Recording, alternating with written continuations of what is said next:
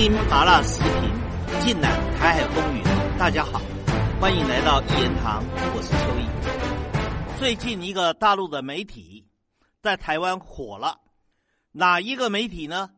叫《人民政协报》。《人民政协报》是大陆的全国政协中央的机关报，怎么会在台湾受到如此高的关注呢？因为《人民政协报》有一篇掷地有声的文章，在台湾广泛的被讨论。这个文章里面说的内容是什么呢？他说啊，现在台湾岛内阻碍统一的、破坏统一的，分为两大类，一类就是摆在台面上执政的民进党，民进党以台独作为神主牌。搞的就是民独，而且是勾结美国、日本等外来的势力，去抗拒统一，去谋求台独。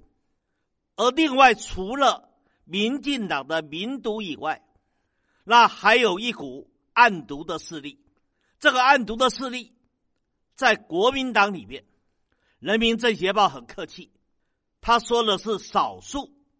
其实我认为不是少数，而是已经占了极大部分的比例。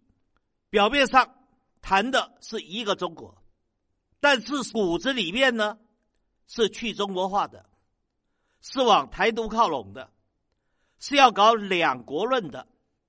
他们口口声声讲的是反共，其实实质上就是反中。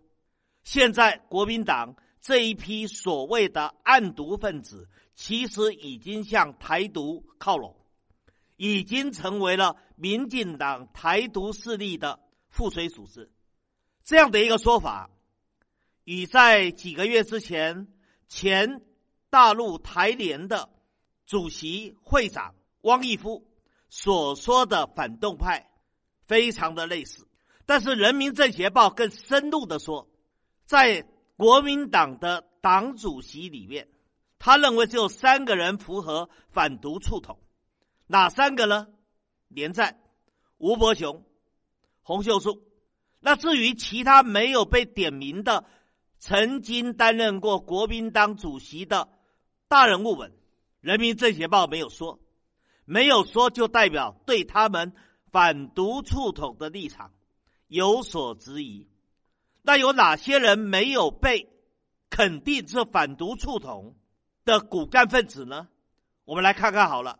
从李登辉以后，担任国民党主席的，除了连战、吴伯雄、洪秀柱三个是反独促统的标杆人物以外，另外还有干过国民党主席的，还有谁呢？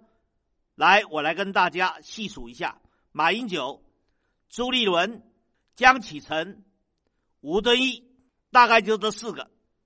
那这四个其实，在《人民政协报》的眼中，是对他们是质疑的，也就是说，他们极可能是暗毒的分子。但是呢，《人民政协报》没有在这方面多所琢磨。不过，他直接点名国民党两个立委，说这两个立委就是暗毒的反动派。而这两位立委是谁呢？一个叫林维洲，另外一个叫陈以信。为什么他点林维洲？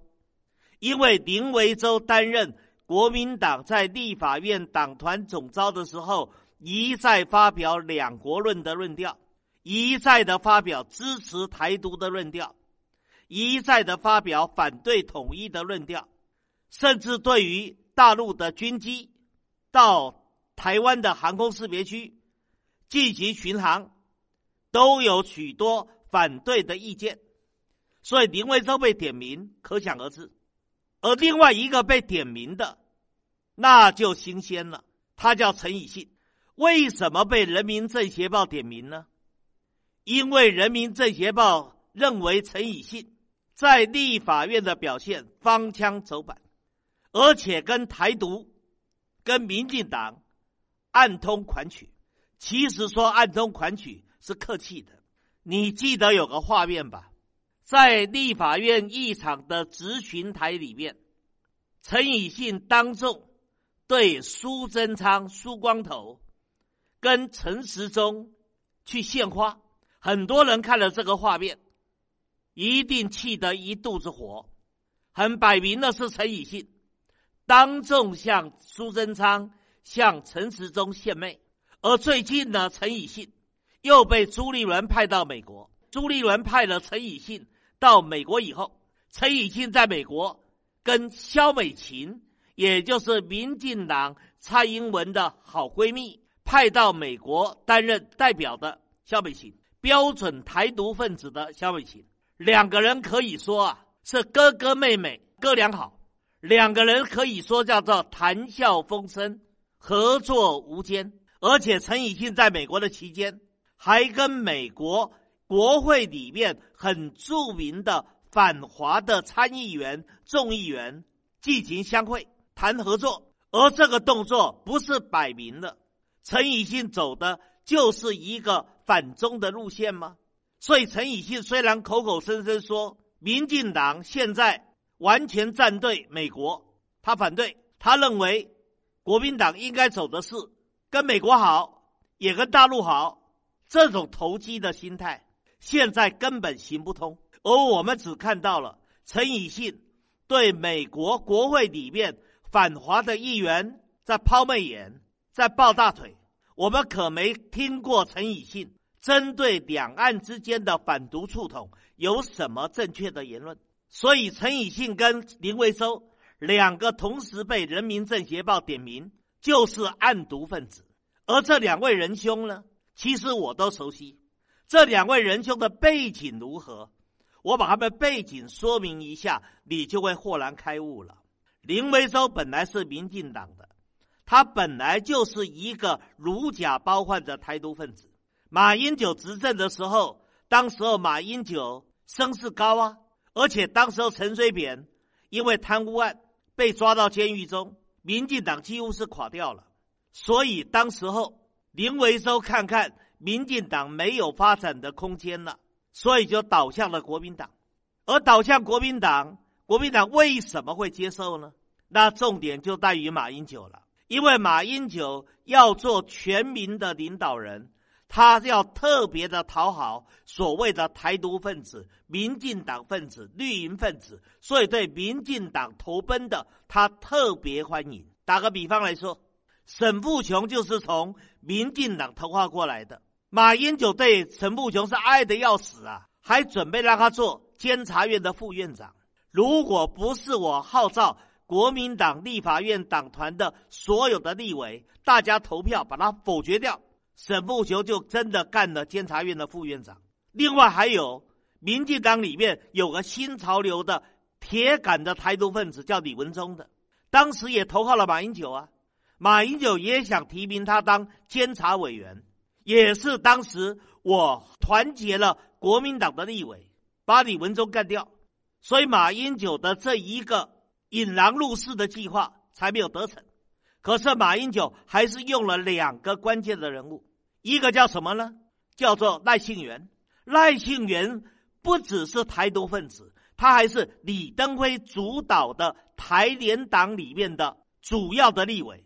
台联党要比民进党更加台独。而马英九竟然让赖清元做什么？做陆委会主委，你不觉得荒唐吗？找一个铁杆台独担任陆委会主委。另外，马英九又找了一位标准的台独学者，叫郑瑞成，担任教育部长。而郑瑞成一上台担任教育部长以后，就把教科书往台独的方向更加的倾斜。所以有人就说了。李登辉开始搞台独教科书，陈水扁继续。那为什么马英九没有拨乱反正呢？马英九不但没有拨乱反正，马英九还用了郑瑞成这个台独分子担任教育部长，于是走得更偏。好，那除了赖幸元跟郑瑞成以外，林维洲以民进党的议员要投奔国民党，那马英九还不大力的拥抱吗？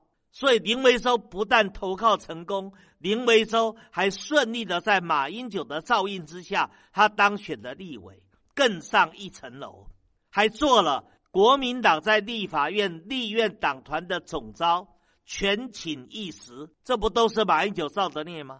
另外，马英九的旗下有许多的小亲信、小喽啰。当然，这批小亲信、小喽啰是由马英九的核心幕僚金溥聪来直接指挥的，但是也都是马英九要用的人。